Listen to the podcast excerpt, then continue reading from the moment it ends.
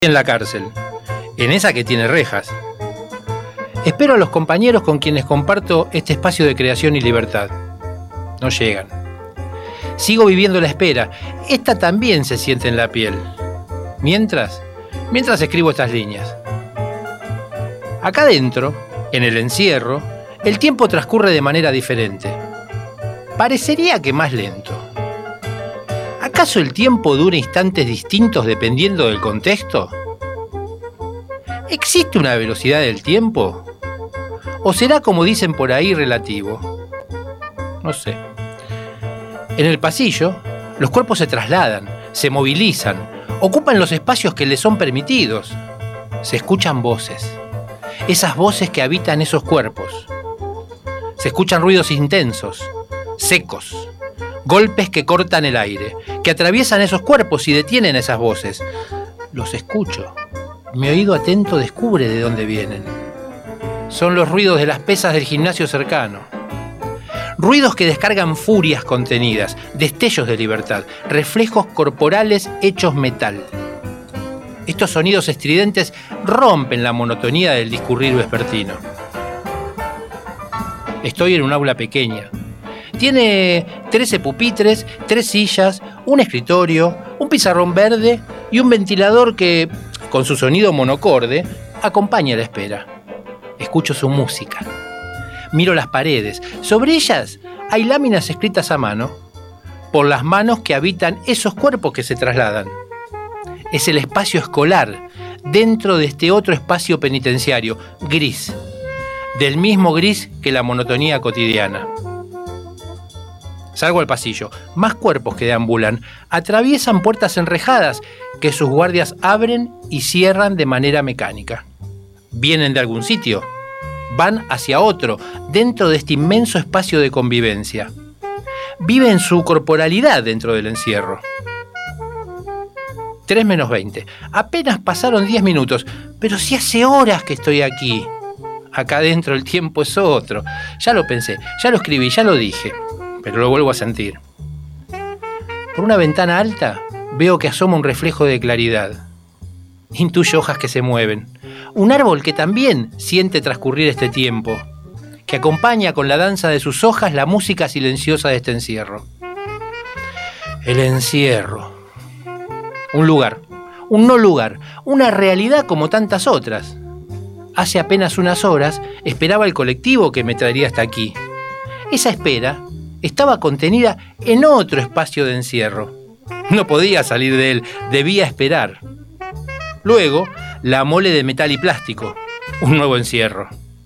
Ahora, durante dos horas, trabajo para que este otro encierro, el de las rejas reales, se convierta en un espacio de libertad. De nuevo el tiempo, compañero de todos los encierros, tiempo y encierro viajan juntos, igual que los cuerpos que se trasladan aquí y afuera cada uno dirigiéndose a su propio encierro. Los de aquí adentro se quedarán en este encierro. Los de allá afuera vivirán sus propios encierros, esos encierros sin rejas de metal. Esto lo escribí en la cárcel de Devoto, un jueves de 2019, bastante antes del encierro pandémico, ese que sin ser de verdad nos priva de unas cuantas libertades, ¿no? Buenas tardes, bienvenidos a Pabellón Textual. Soy Mario. Como cada semana, les voy a acompañar durante una hora contando algunas de las cosas que pasan, algunas vivencias, algunas experiencias, algunos textos producidos, alguna entrevista de gente que vive en ese encierro con rejas metálicas. Para empezar el programa de hoy, les voy a presentar a Nano. Nano vive en la unidad 40 de Lomas de Zamora. Nano logró el segundo premio en el concurso de escritura en cárceles de la provincia de Buenos Aires. Nano, bueno, hagamos una cosa, que Nano se los cuente.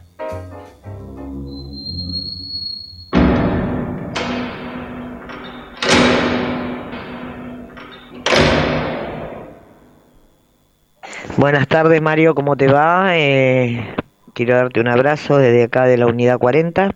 Llevo 14 años para abreviarte, estoy 14 años detenido. Estoy imputado por un homicidio en la cual no cometí. Te sigo con procesamiento más allá de que mucha gente no lo pueda creer, pero es así. Y bueno, eh, la cárcel me reinsertó en muchas cosas, en derecho penal, en periodismo, en hacer eh, diplomatura en contexto de encierro, hacer taller literario, que hoy por hoy soy docente en eso. No es bueno el estar en contexto de encierro, pero se puede lograr el cambio de una persona, ¿no? El cambio eh, va en uno mismo, el querer cambiar, estudiar, progresar, ser universitario, ser alguien. Por eso hay mucha gente de que eh, hoy por hoy es abogado y como yo y puede ser eh, alguien cuando salga de aquí, ¿no? Bueno, te voy a leer algo de lo que más o menos escribo. Vos tenés La playa y yo, que lo habrás leído a tu concurrencia. Un abrazo grande desde acá de la Unidad 40 de parte de Nano. En cambio de nombre va a ser Juliano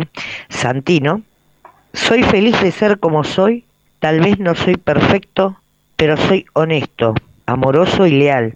No trato de ser lo que no soy ni impresionar a nadie. Simplemente soy yo. Y escribo todo lo que a mí me nace de mi corazón y mi mente.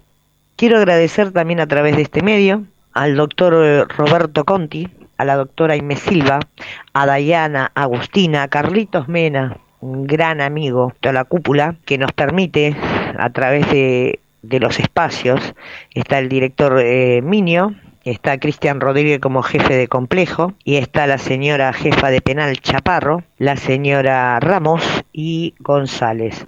Quiero agradecer eh, eternamente a todos, a todos. No me quiero olvidar de mis pares, de mis iguales, porque tengo grandes, grandes alumnas y no me voy a olvidar de nadie. Tanto el pabellón 3 como el pabellón 2 somos las personas, eh, arriba de, de, 35 alumnas tengo, son unas genias. Escriben, es más, eh, hemos hecho un evento para el Día de la Mujer Internacional, el día 8, donde hemos presentado obras de teatro donde hubo lecturas. En muy poquito tiempo hemos hecho algo muy grande.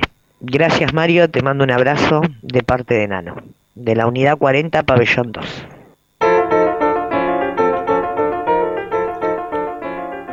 Estoy en la playa, parado sobre la arena húmeda y amarilla, frente al mar de agua verde y pura. Me siento feliz, sin proponérmelo.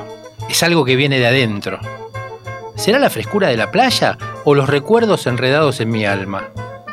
No pienso, en nada, solo siento. La brisa húmeda y cálida me transporta a mi infancia.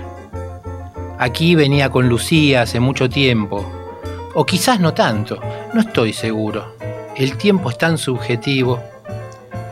Con Lucía corríamos alrededor de las únicas palmeras que adornan esta costa de ensueño. Cierro los ojos Puedo escuchar nuestras risas, puedo ver nuestras huellas desordenadas en la arena. Nos trepábamos unas rocas muy altas, donde las olas del mar se rompían en pedazos y nos salpicaban. Después de nuestros juegos, siempre simples y muy nuestros, nos tumbábamos bajo la sombra de la palmera más grande, que nos cobijaba del sol del mediodía.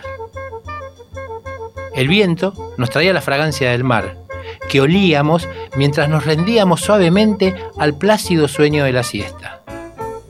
Esa era la felicidad para nosotros. Cuánto amaba a Lucía, cuánto amaba este lugar. Abro los ojos y me detengo a observar el horizonte. Los barcos, a lo lejos, parecen clavados en el mar, inmóviles. me imagino capitán del barco de mi vida soltando mis amarras para navegar libremente. El calor es cada vez más agobiante y la imagen de Lucía cada vez más viva. Me sumerjo en las aguas marinas para refrescar mi piel encendida por un sol infinito.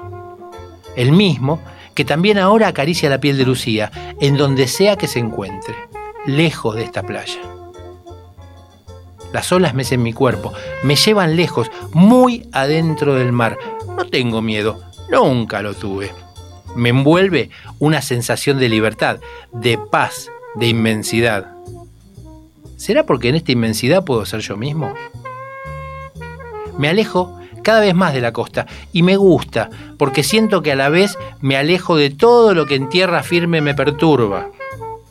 Escucho la risa de Lucía, puedo ver su mirada tierna y cálida, puedo sentir la suavidad de sus manos en mi cara. Ella me da confianza y seguridad. No sé si sueño o estoy despierto. Tampoco me importa demasiado. Lo único que sé es que el mar, desde adentro, es una gran ventana interminable por donde entra la más hermosa de las luces. Esto nos cuenta Nano en su Estoy en la playa, que antes mencionó cuando se presentaba. Yo lo había leído, pero ustedes todavía no lo conocían. Nano es un habitante de la unidad 40 de Lomas de Zamora, provincia de Buenos Aires, y ya les contó un poco algo de ella, de él. Se habrán dado cuenta. El camino de Nano, el camino de Nano, junto a toda la gente que la acompaña y a todas esas chicas que cursan con ella y se están metiendo en esto de leer y de escribir, de empezar a generar sentimientos, volcarlo en palabras, cosas que salen desde el alma. Desde el próximo programa vamos a empezar a escuchar algunos de esos textos porque ya me los están mandando. Hoy me llegó el primero.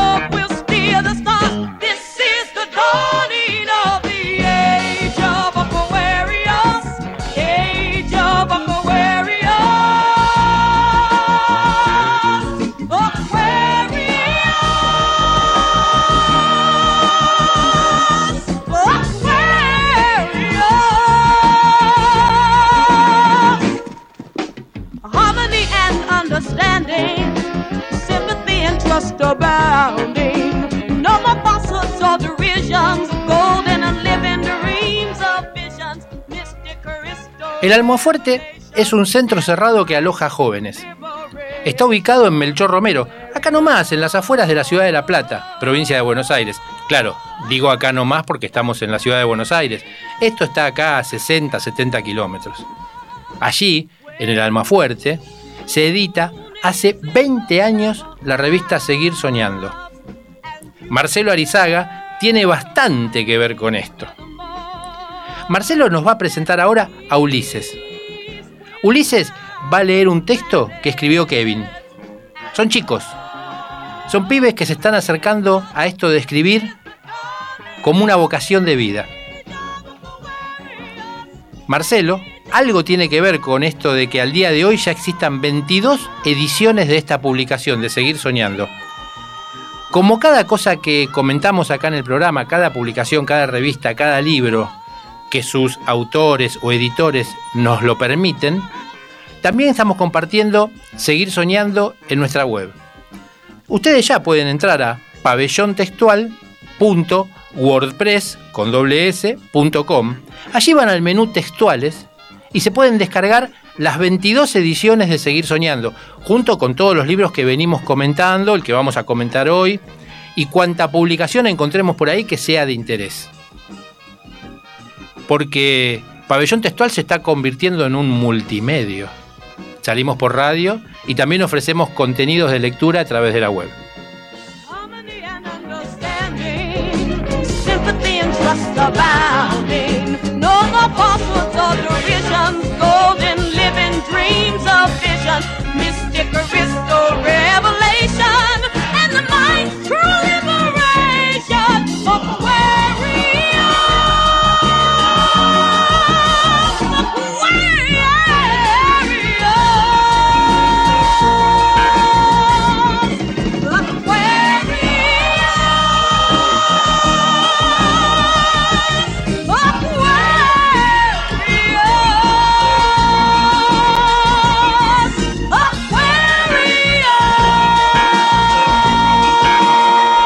El siguiente texto se llama Mensajes para dar, cuyo autor es Kevin. Fue publicado en la revista Seguir Soñando, número 16, que se edita en el Centro Cerrado Almafuerte de La Plata. Su lectura la hace Ulises, de La Matanza.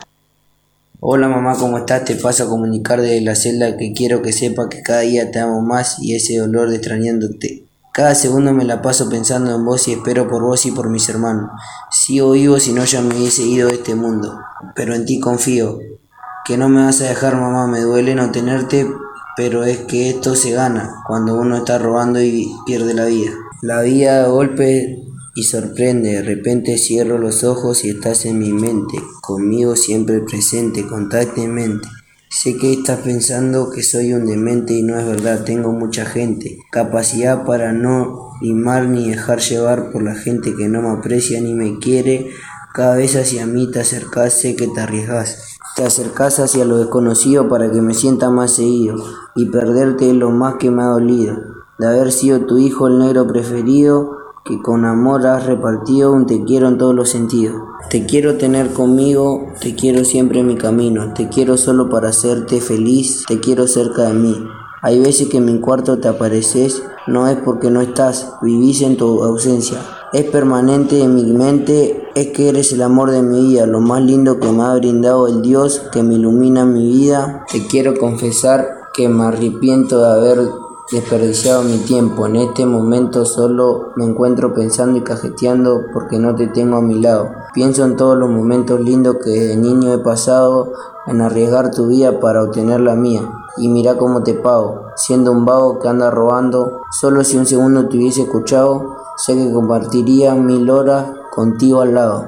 No me daría vergüenza contigo de la mano por el vecindario. Me encantaría llevarte de paseo por todos lados, y sorprenderte con mil sonrisas de regalo, sin pagar, sin pagar ni un solo centavo. Viejita, te amo y te extraño, pronto nos veremos contentos del otro lado.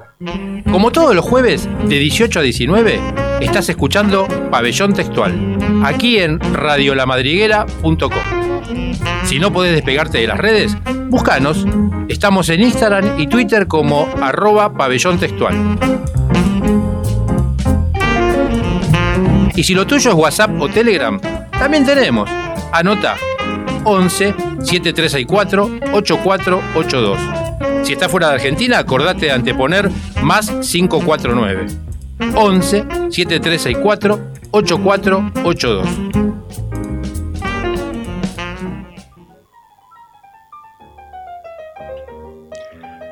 Escucho a Nano, escucho a Ulises leyendo a Kevin. A mí se me siguen poniendo los pelitos del brazo de punta.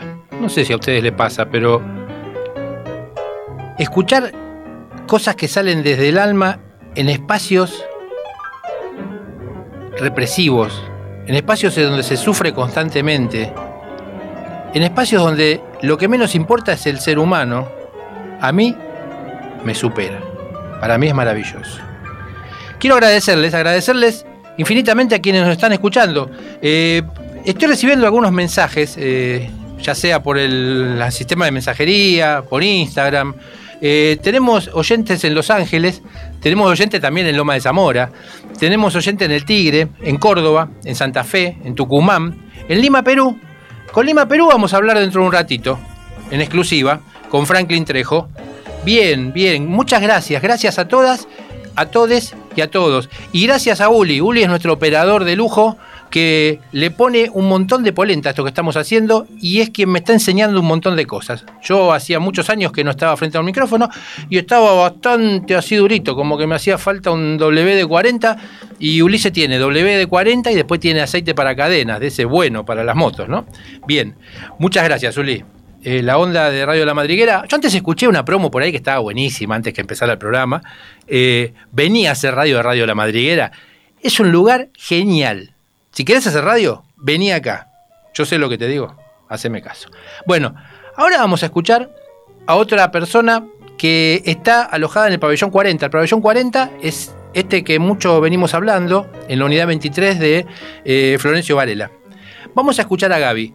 Gaby, bueno, se va a presentar brevemente y nos va a contar una historia. Una historia que es por demás de real.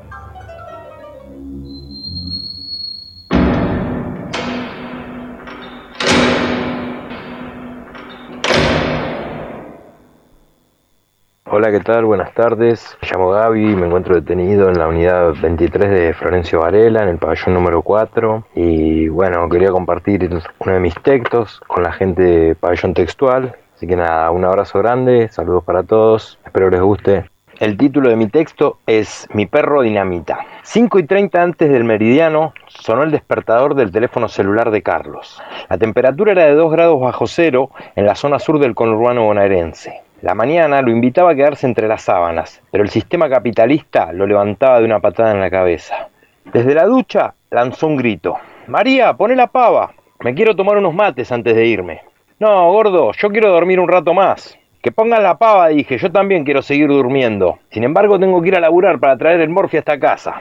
No grites así, que vas a despertar al nene, dijo María mientras ponía a calentar el agua. El recién bañado, mientras se acariciaba con una toalla desgastada, pensaba, esta conchuda no hace un carajo en todo el día, banco todo yo, y no se quiere levantar a hacerme unos mates. ¿Qué sería de ella sin mí? María cargó el mate con yerba, sacó la pava del fuego al punto justo y se fue a peinar frente al espejo mientras murmuraba, este tipo, ¿quién se cree que es? No hace un carajo en la casa, yo me ocupo de todo, del nene, del perro, de la casa. ¿Qué sería de él sin mí? Dinamita, dinamita, exclamó ella. Entonces el coli rubio, de pelo muy tupido, se acercó moviendo el rabo con la cabeza gacha para recibir amor mediante caricias. El hombre de la casa, en su trayecto a la cocina, pasó por al lado del perro sin siquiera mirarlo. Tomó los mates que su mujer le cebaba sin mediar una sola palabra.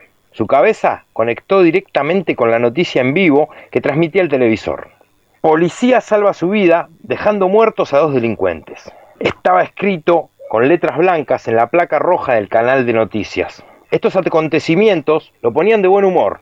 Se le dibujó una sonrisa en el rostro y exclamó con gran devoción, hay que matarlos a todos. No digas así.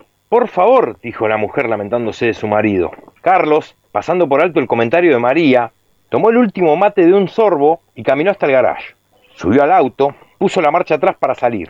Miró por el espejo retrovisor, el cual reflejó la imagen de dinamita destrozando una bolsa de basura en la vereda. Sin reparo alguno, bajó del vehículo con dirección al can y le gritó con un tono desafiante: Perro de mierda, metete adentro. Mientras con el pie derecho le propinaba una patada en las costillas para que el animal salga disparado hacia el interior del hogar. En la vereda enfrente, una pareja vecina paseaba a su mascota y ante semejante puesta en escena, la mujer tuvo un llamado a la reflexión. Es un pelotudo. ¿Qué puedes esperar de un tipo que le pone un candado en la puerta a otro para que no salga de noche sin siquiera saber lo que hizo? Tenés razón, amor. No espero otra cosa de él, dijo el hombre con la mirada fija en, en Carlos, subiendo al automóvil, con su traje gris y los borcegos que lo hacían sentir de una élite a la cual no pertenecía. 40 minutos manejó hasta llegar al trabajo, donde le esperaba una guardia de 12 horas. En el portón de Chapa presentó su credencial para dejar asentado su horario de ingreso. Estacionó el vehículo y comenzó a caminar hasta llegar a su oficina. A su paso se iban abriendo y cerrando infinitas puertas abarrotadas con grandes cerrojos y la pintura descascarada. Su trabajo era como el de cualquier operario en una fábrica cualquiera, solo que esta fábrica era algo particular. La materia prima eran los seres humanos pero no cualquier ser humano. Esta fábrica necesitaba de los anormales. Curioso, los mismos que Carlos quería muertos a la mañana frente al televisor. Es como decir que un operario de la Serenísima pida que maten a todas las vacas. La oficina era al aire libre. Contaba con una mesa, tres sillas y una tabla de madera con números y nombres escritos. Un equipo de mate desgastado por el tiempo. Tiempo que Carlos había pasado mirando ofertas en su teléfono celular cuando no hablaban con sus compañeros de cosas tan insignificantes como el clima, lo mal que venían las naranjas en los últimos meses, etc. En esta estructura fabril también había jerarquías totalmente horizontales. Ese día el poder lo iba a usar de trapo de piso, el poder personificado con el mayor Altamira. Venía caminando por el pasillo con cara de pocos amigos en dirección a la oficina ya descripta. Buenos días, mayor, dijo Carlos, exagerando simpatía. Buen día, pavó, porque yo tuve una mañana de mierda. Lo miró de arriba abajo y concluyó. Vos tampoco vas a tener un buen día, Carlito. Con cara de virgen embarazada, Carlos preguntó el por qué. No tener un informe en condiciones. No me haga esto, mayor, por favor, suplicó el subordinado. No me pida por favor, ya conoce la regla, Carlito. ¿No tiene el uniforme en condiciones? Va sumariado con una recarga de 72 horas. Finalizó el mayor sin dejar lugar a réplica. El varón agachó la cabeza frente al superior, reconociendo la falta, tal como lo había hecho el perro a la mañana tras la golpiza. Hasta luego, que tenga un buen día, se despidió Altamira. Entonces sí, el reprimido recurrió a la calculadora de su teléfono celular para sumar 12 más 72, con la finalidad de saber cuándo acabaría el castigo impuesto. Tres días y 12 horas pasó en la fábrica. Tres días y 12 horas de rencor. Tres días y 12 horas de insultos. De los peores tres días y 12 horas de su vida. Al llegar a su casa, lo invadía el mal humor. No le cabía un alfiler en el orto. Después de tantos días de trabajo ininterrumpidos, no tardaría en hacérselo notar a su mujer. María, la concha de tu hermana, la comida está fría, no serví pa' mierda, exclamó el patriarca, convencido de que lo deberían esperar con la comida caliente. No te enojes, gordo. Pensé que venías más temprano, respondió ella. No pensés, vos no tenés que pensar, tenés que hacer. Quédate tranquilo, en un minuto te la caliento. Déjame de joder, tengo un hambre, lo como así como está. Pero ya sabes, para la próxima, yo me rompo el culo por ustedes y vos no sos capaz de atenderme como me merezco. Sos una desgraciada. Acabó su plato con la misma voracidad que tuvieron la elefanta y Aureliano II en la competencia llevada a cabo en Macondo. Entonces sí, se dirigió a su cuarto con la intención de descansar un poco. María quedó desconcertada. Sentía que sus esfuerzos no eran valorados por la persona que ella eligió para transitar su paso por la vida. Pensó en abandonar su casa, conseguir una labor remunerativa y desafiar al destino. Pero estas cosas no son posibles, se dijo para sí misma. Instantáneamente la invadió el rencor, el mal humor y no iba a tardar en hacérselo notar a su hijo. Carlitos, ¿terminaste la tarea? No, mamá, no la hice. Son las 10 de la noche, pendejo de mierda, y todavía no hiciste la tarea. Después tengo que bancarme yo a la maestra mandando esas notitas de mierda. Ya la hago, mami. No te hagas el pobrecito. Vos no valorás el esfuerzo de tus padres. No tenés que hacer nada, solo ir a la escuela y no lo haces. Metete en tu cuarto. Terminás la tarea y te vas a dormir, ¿escuchaste? Sí, mamá, dijo el niño, afligido por el tirón de orejas. Deprisa, se metió en la habitación para reposar su cuerpo en forma horizontal sobre la cama. Mientras secaba sus lágrimas, a su paso lento se aproximaba Dinamita a lamerlo y jugar, como lo hacían a diario. Pero no era el día. Esta acción irritó un poco más al niño, generando ira y un mal humor que tampoco iba a tardar en transmitírselo al Cam que fue la víctima de una serie de patadas en el hocico, las que le hicieron despedir involuntariamente la orina de su vejiga. Salió corriendo a la calle, se paró en la vereda y en un lenguaje de ladridos gritó al cielo, seres humanos, por favor, ejerzan su poder con conciencia. Al bajar la cabeza, vio a un gato negro caminando sigilosamente por la vereda de enfrente e instintivamente salió a correrlo al compás del guau guau guau. Bueno, espero que les guste mi texto. Les dejo un abrazo fuerte a toda la gente de Pabellón Textual, saludos. Gracias a vos, Gaby. Realmente lo hemos disfrutado y ya me están llegando mensajes de algunos oyentes que se han divertido mucho con tu relato, que con un humor muy especial, muy particular, está mostrando una realidad que lamentablemente es muy habitual en nuestra sociedad, la violencia la violencia que se va pasando de los más poderosos a los menos poderosos, la violencia que soportamos cotidianamente y la violencia que muchas veces ejercemos, quizás sin darnos cuenta, quizás sabiéndolo. Ahora vamos a charlar un ratito con Franklin Trejo.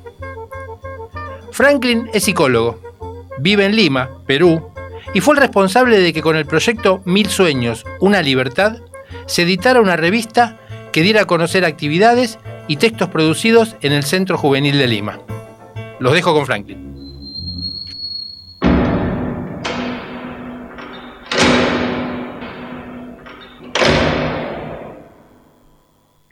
Hola Franklin, es un gusto compartir contigo. Eh, para ponernos en contexto, por favor contanos, ¿cómo llegaste a pensar el proyecto Mil Sueños, Una Libertad y qué buscabas como resultado? El proyecto de Mil Sueños fue creo a raíz de, todo este tiempo de pandemia que nos pudimos dar cuenta que habían cosas que teníamos que reorientar, replantearnos en la intervención con los adolescentes en conflicto con la ley. El poder darnos este tiempo eh, fue también a raíz de un viaje que tuve a Argentina, Buenos Aires específicamente el año pasado, bueno, hace ya un par de años, en el 2019, y donde pude tener la oportunidad de conocerlo a Marcelo Arizaga, desde aquí te mando un, abrazo fuerte, mi hermano. Eh, gracias a, la apertura que él, que él tuvo conmigo, pude aprender cómo es que él lleva a cabo este proyecto también con los jóvenes de ese centro.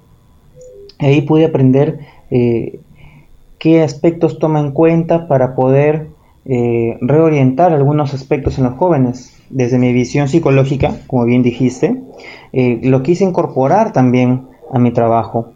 Eh, creo que la escritura como una fuente, no como ese detonante que puede ayudar a los chicos a, a empezar a trabajar aspectos personales, me pareció pues apasionante, ¿no? Y esa fue una de las razones por las cuales quise yo darle mayor ímpetu, darle mayor relevancia. Eh, trabajamos escritos relacionados a experiencias tanto fuera como dentro del centro juvenil y que poco a poco lo íbamos llevando también de la mano con intervenciones eh, psicológicas que estaban a mi cargo, intervenciones terapéuticas y que de manera pues eh, muy enriquecedora. Ellos podían percatarse que habían cosas que habían dejado pasar y que creían que se habían resuelto o que creían que nunca tuvieron un problema con respecto a ello y se dieron la oportunidad de empezar a trabajarlo. Creo que así es como inicia este proyecto, así es como también, eh, gracias en su momento también a, algunas facilidades que tuvimos, eh, también pudimos complementarlo con, con otras tipos de actividades, ¿no? el desarrollo de la el estilo de escritura. Eh, me acuerdo que una de las cosas que más me llamó la atención fue que eh, por las ciertas limitaciones conseguí una máquina de escribir y a partir de ahí ellos podían empezar a redactar como si fuese una computadora, aunque no lo es, pero redactar sus primeros escritos. Entonces ahí también trabajaba por aspectos más académicos también. Eso me parece súper interesante. ¿Y los jóvenes cómo respondieron a esa idea? Te cuento que al inicio los chicos mismos se extrañaban de la propuesta, ¿no? Eh, como que, no, pero ¿cómo vamos a escribir? No sabemos escribir, o, percibían ellos que no tenían la habilidad suficiente. Entonces, eh, eso también implicó un trabajo, ¿no? Empoderarlos, brindarles las herramientas que ellos puedan eh, ser conscientes que tienen las herramientas, que tienen los recursos para poder hacerlo, para poder trabajar y poco a poco fueron ellos trayendo a otras personas, a sus compañeros, para poder incorporarse nuevamente a la revista. Entonces fue un trabajo de hormiga, podemos decirlo así, en los cuales se inició con tres o cuatro y que veías al final de cada proyecto, veías pues eh, un grupo de nueve, diez personas. O sea, eso era impresionante. Ahora, eh, según tu experiencia, ¿qué efectos produjo el ejercicio de la escritura en ellos?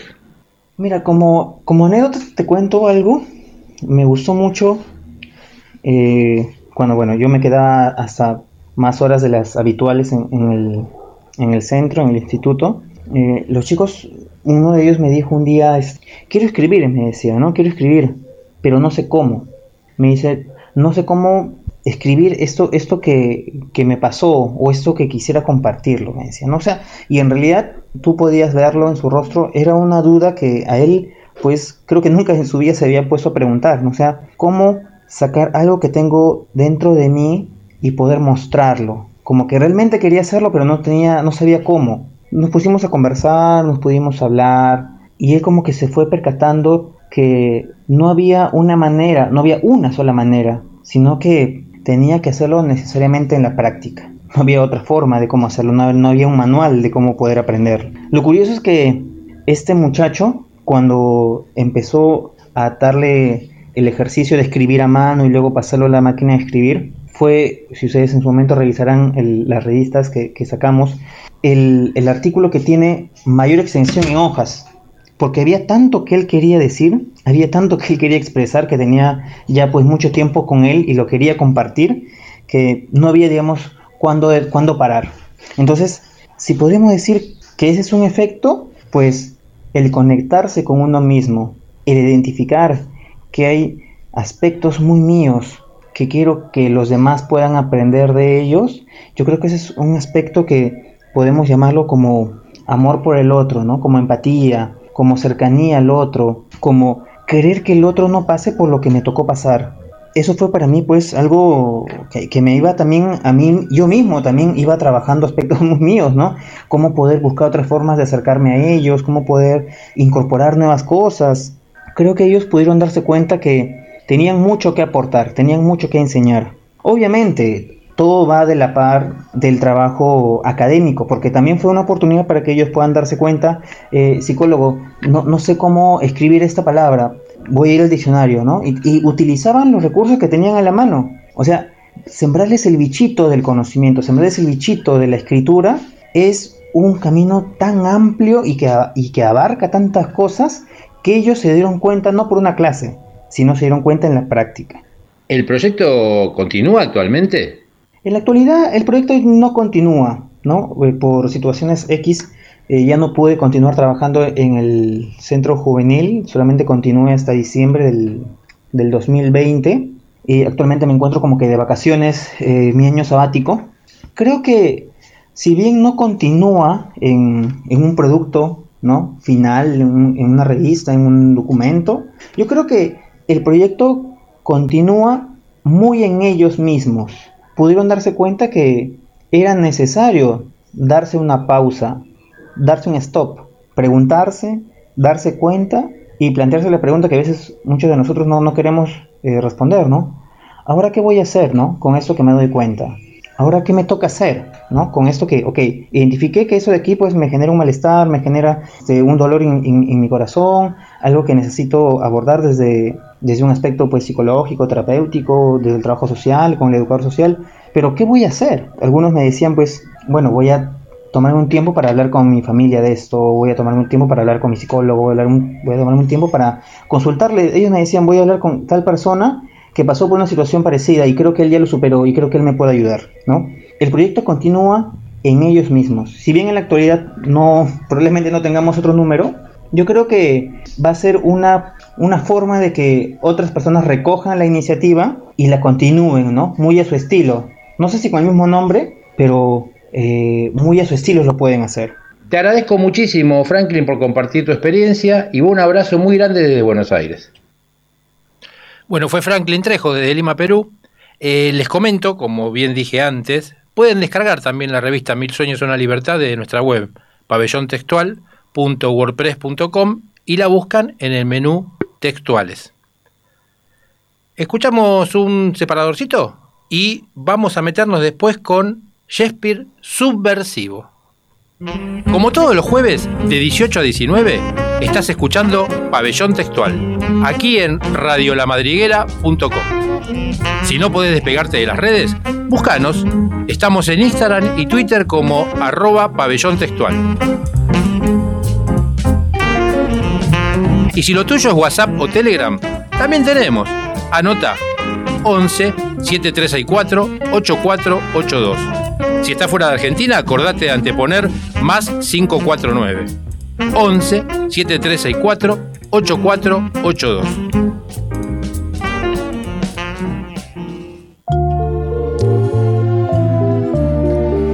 La literatura, como constructo social, no está al margen de las disputas del poder, del lenguaje. Porque el lenguaje es ejercicio de poder y al mismo tiempo es campo de batalla del propio poder. Podemos decir lo mismo de la filosofía. Filosofía entendida como cuestionamiento a las certezas instituidas. Filosofía como dispositivo para interpelar las respuestas hegemónicas. Los cuenteros, verseros y poetas somos políticamente incorrectos porque nos peleamos con el sentido común. Nos peleamos con la sociedad, tu sociedad. En ese marco, es que nos propusimos experimentar con la obra shakespeariana. Los 56 compañeros que se alojan en el pabellón 4 de la unidad 23 de máxima seguridad de Florencio Varela, leyeron más de 20 obras teatrales que fueron reinventadas, apaleadas y adaptadas. Leímos, discutimos, corregimos y finalmente seleccionamos. A partir de ese esfuerzo es que ustedes pueden acceder a las mejores 16 deconstruidas, 16 obras deconstruidas creativamente por nuestros escritores. Así nació, nació Shakespeare Subversivo. Estoy terrible hoy, ¿eh? vengo con la dicción. Así nació Shakespeare Subversivo. Esto nos cuenta Alberto Sarlo en la introducción de este libro Shakespeare Subversivo, que también ya lo tienen para descargar en nuestra web. Sigue Alberto. Shakespeare, o quien haya usurpado ese nombre para escribir las obras que podemos disfrutar hoy en día, creaba obras populares, destinadas a un público de analfabetos, borrachos, prostitutas, bandidos y jugadores. Sus obras, cargadas con mucho humor negro, escatología, insultos y doble sentido, duraban un promedio de tres horas, tiempo en que el público se dormía, embriagaba, fornicaba, peleaba y defecaba, participando de la vivencia popular del teatro. Shakespeare era un emblema de la lucha emancipatoria por medio del arte, era un artesano del lenguaje. Políticamente era un creador de pueblo. Es incomprensible que 400 años después, el gran hermano literario, radicado en las universidades europeas y norteamericanas, haya dispuesto que solo las castas de nobleza intelectual pueden participar de la maravillosa experiencia de su lectura. William Shakespeare fundó una poética fabulosa y revolucionaria, una dramaturgia negra y cabeza. Subversión es una palabra que proviene del latín subversivo. Es una palabra que refiere a la acción de trastocar, de revolucionar, de conmocionar, pero también tiene una segunda acepción, mucho más interesante y menos conocida. Subversión, como versión oculta, versión silenciosa, versión tapada o cercenada. Por eso elegí el título Shakespeare subversivo, dice Alberto, por ambas acepciones. La combativa, de subvertir el orden político, social y educativo, y la emancipatoria, al darle voz a los sin voz. El sentido común posee muchos portavoces. Uno de los más conocidos es la institución escolar, institución que expele, repele y expulsa a los otros, a los negros, a los chorros. Escuela, en griego scholé, significa tiempo de ocio. La palabra escuela refiere a espacio vacacional, a un ámbito que debería representar una llamada a la reflexión, al pensamiento, a la realización personal. Esa es mi concepción educativa, esa es mi forma de educar, esa es mi lucha política que me llevó a fundar la editorial, nos dice Alberto. Si tengo deseos de que este puto mundo cambie algo, me siento obligado a entrar en acción bajo esa bandera, la de la pedagogía emancipatoria. La equidad no la vamos a conseguir en mesas de café o en asados tomando Fernet. Si queremos equidad tenemos que bajar al barro y pelear desde el territorio. Territorio arrasado por el consumismo, territorio usurpado por el individualismo, territorio despojado de privilegios. El marginal no es ciudadano, el marginal no posee derechos y por ende sobra. El marginal debe ser aniquilado y se lo está aniquilando por goteo. En nuestras cárceles se los tortura todos los días, no como excepción, sino como metodología disciplinadora. Se tortura no solo con picana, submarino seco, motoneta, buzones y torniquete, sino que se tortura cuando solo comen un plato al día, cuando no pueden tomar agua potable, cuando los trasladan a cientos de kilómetros de sus familias o cuando abusan de sus familiares en las visitas. El sentido común esconde esa realidad, porque de salir a la luz se expondría el carácter racista y pérfido de nuestra sociedad. Pero el sentido común no solo niega la tortura, sino que la promueve al fomentar el hacinamiento con legislaciones de mano dura. La certeza de que somos racistas y violentos es fácilmente demostrable. Según la Procuración Penitenciaria de la Nación y la Comisión Provincial por la Memoria, el sistema penitenciario bonaerense tiene capacidad máxima para 26.000 personas, pero al día de hoy tenemos casi 50.000 presos. Como si todo esto fuera poco, cerca del 60% de los presos son inocentes de acuerdo a la Constitución Nacional, ya que son procesados no condenados. Para el negro, para el pobre, no existe Constitución Nacional, solo existe la prisión preventiva prisión que dura años y que muchas veces finaliza con una sentencia absolutoria. Y lo peor de todo, en la provincia de Buenos Aires mueren más de tres pesos presos por semana. Somos una sociedad que practica la pena de muerte, mal que le pese a nuestros amigos jueces cómplices de esta realidad. Nosotros perdimos 10 compañeros por acción u omisión del Estado, nos cuenta Alberto en este prólogo de Shakespeare subversivo. Me cansé de ver pibes tuberculosos, sarnosos, sordos por ingreso de cucarachas al canal auditivo, amputados por gangrena y demás hierbas de nuestra política correccional. Todo eso suena vacuo, porque el sentido común dice que los chorros, que los negros, que los otros deben pudrirse en la cárcel. El sentido común ganó. Doy fe que los presos se pudren en la cárcel. El sentido común no está afuera tuyo. El sentido común lo construye tu sociedad y vos no estás al margen. Tu sociedad es racista, mi sociedad es racista. Si no fuera así, no tendría que contarte todo esto que te cuento. Si no viviésemos en una sociedad racista, jamás estarías leyendo este libro. Pensalo, pensate. Alberto Sarlo, mayo de 2019.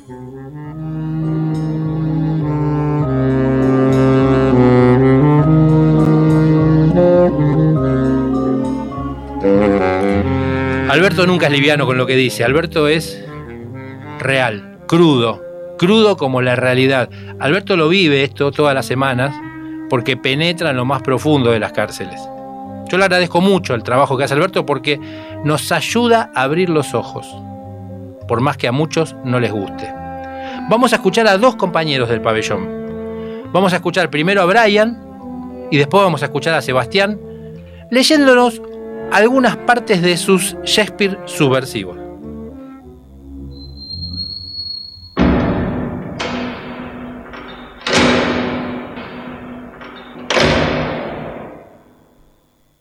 Hola, buenas tardes.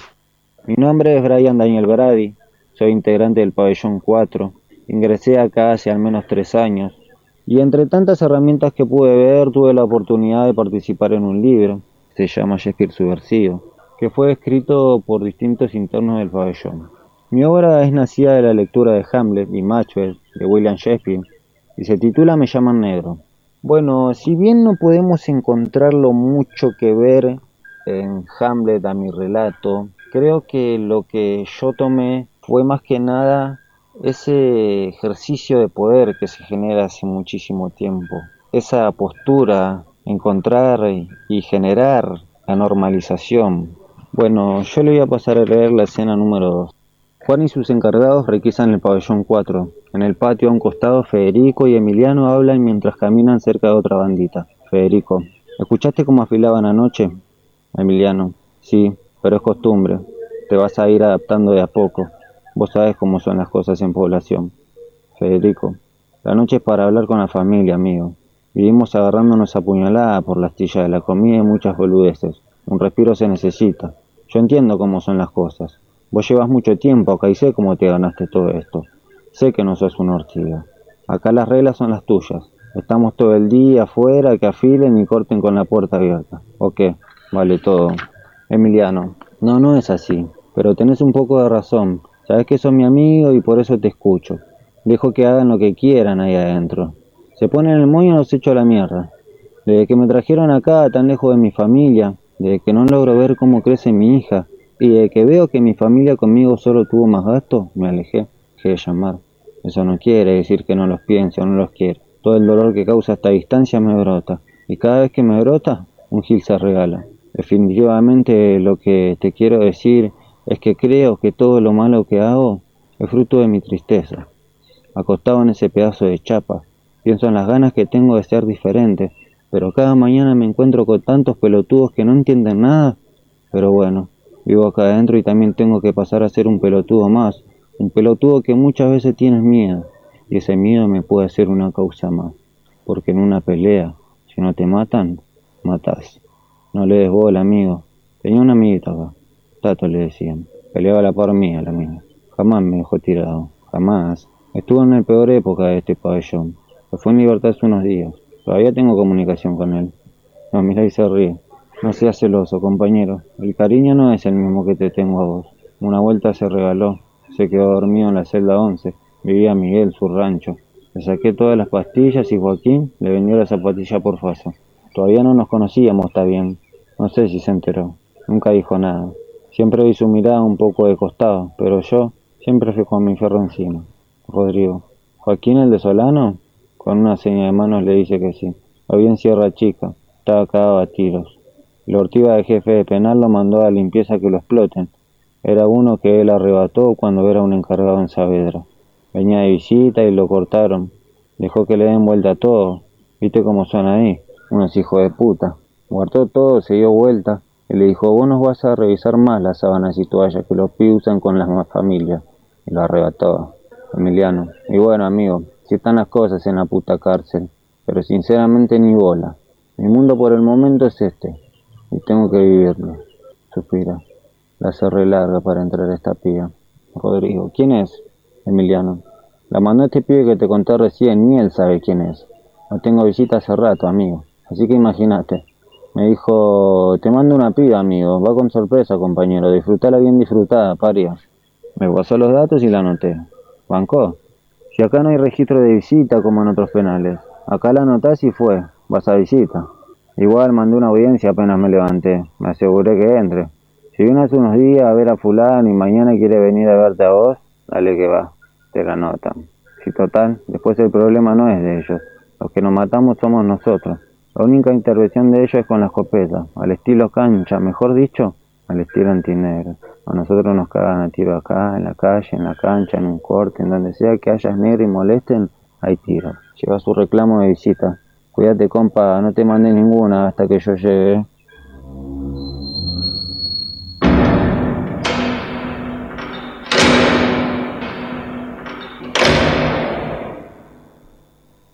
Buenas tardes, mi nombre es Sebastián Araujo y soy uno de los escritores que tiene Pabellón 4. También estoy incorporado en el área de boxeo, donde este año con ocho compañeros más empezamos a cursar clases de Zoom con la Federación Argentina de Boxeo para recién el año que viene obtener la licencia de director técnico. Primero que nada quería tomarme el atrevimiento de agradecerles a ustedes, más que nada por hacerlo viral y por hacer que nos escuchen. Bueno, paso a contarles. Yo fui un seleccionado entre otros escritores en la editorial. Lo mío fue una lectura de distintas obras de teatro de William Shakespeare. Entre idas y vueltas decidí quedarme con la obra de teatro de Ricardo II. Y lo mío más que nada fue una interpretación de lo que pasaba en el siglo XVI, siglo XVII, y en mi lectura logré captar que era lo más parecido a lo que estaba pasando en el gobierno de turno del año 2018-2019. Mi cuento se llama Codicia. Ahora le voy a leer un párrafo de mi cuento que está en Shakespeare Subversivo, una antología realizada por Alberto Sarlo. Se vivía en día de extrema tensión en el palacio de Erfurt. Bolingbroke daba indicaciones a sus 200 soldados para pelear en los Alpes, mientras el sucesor de Ricardo II, Juan buscaba estrategia para que su hijo salga con la victoria en lo posible sin haber disputado la batalla. Padre, Usted me dio la vida para traerme a este mundo lleno de ambición, traición y engaño. Le mostraré a este cobarde que yo seré el nuevo rey. Bolingbroke, no apoyaré esta batalla. No merece una ducha digna, ya que tiene como aliado al duque de York. ¿Qué se sabe de nuestro rey? Él no tendría que haber dejado Inglaterra. ¿Estás cuestionando una decisión de nuestro soberano? Preguntó Juan de Gantes algo molesto con su hijo. No, padre, Sabemos bien que la gestión política de nuestro rey no es la más admirable. Campesinos y esclavos hicieron una revuelta. Tienen hambre y si esto se escapa de tus manos, tu cabeza rodará. No seas necio, apoyame en este combate y luego vamos por el rey. Las tropas de York embarcaron desde Norfolk por el Canal de la Mancha con 500 soldados por embarcación. En mi cabeza rodaban las siguientes preguntas. ¿Cuál será mi futuro? ¿Qué será de mi familia? Si la vida cotidiana del siglo XXI es parecida a la guerra que está a punto de estallar.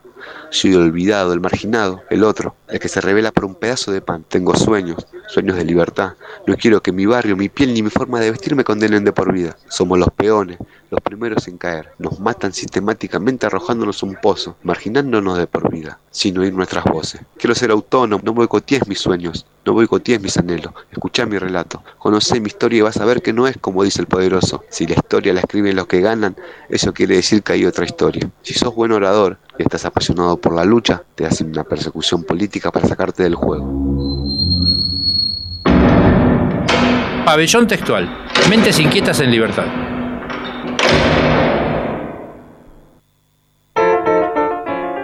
Fueron Brian y Sebas, ambos desde el pabellón 4 de la unidad 23 de Florencio Varela. Ambos forman parte de la editorial Cuenteros, Verseros y Poetas que ha editado este libro Shakespeare Subversivo, que ustedes ya se lo pueden descargar desde nuestra web, pabellontextual.wordpress con Van al menú textuales y ahí se pueden bajar todos los libros que comentamos. Una cosa que les voy a comentar para quienes recién hoy empiezan a escuchar el programa. Cuando ponemos audios de autoras o autores que están narrando sus historias, esta gente está adentro de la cárcel. Entonces, ¿por qué digo esto? Porque van a escuchar impurezas en esos audios, van a escuchar ruidos de fondo, van a escuchar partidos de fútbol, van a escuchar gritos. Es la realidad cotidiana que viven ellos. Es lo que tienen alrededor. No tienen un espacio como podemos tener en casa que nos vamos a grabar tranquilos y encerrados. Como acá, que tenemos un estudio maravilloso, todo acolchadito, hermoso. Eso no existe, están adentro de una cárcel. Preferimos dejarlo así, se podría editar, pero no, preferimos dejarlo así porque el, la radio, ¿qué es? Justamente, es que nos imaginemos lo que está pasando a través de lo que escuchamos. Por eso es que dejamos esto. Les agradezco muchísimo que nos hayan acompañado, ya se fue la hora. Gracias, Uli. Tengan una muy buena semana y quienes están en Argentina, en Buenos Aires, bueno, eh, a cuidarse nuevamente, por favor, porque esto viene muy, pero muy jodido. Feliz semana. Gracias. Alguien debió conservar y cuidar con amor este jardín de gente. Eso es lo que nunca será. ¿Cómo harás para ver y aliviar el dolor en el jardín de gente? Algún acuerdo en tu alma tendrás. Ya no sé si es que amanece o veo el cielo como un gran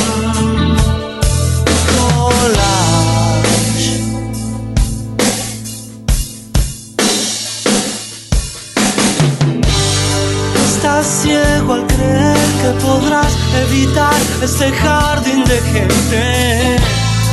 Con dinero no se inventa el amor.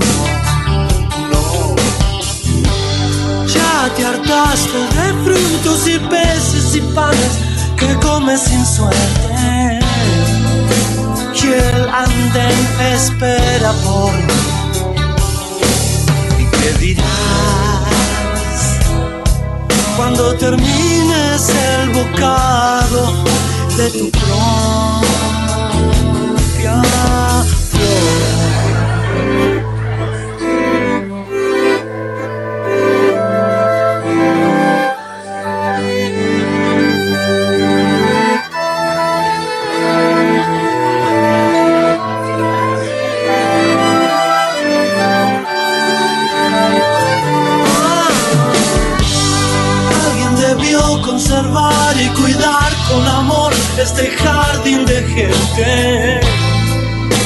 A Dios nunca se le ocurrirá.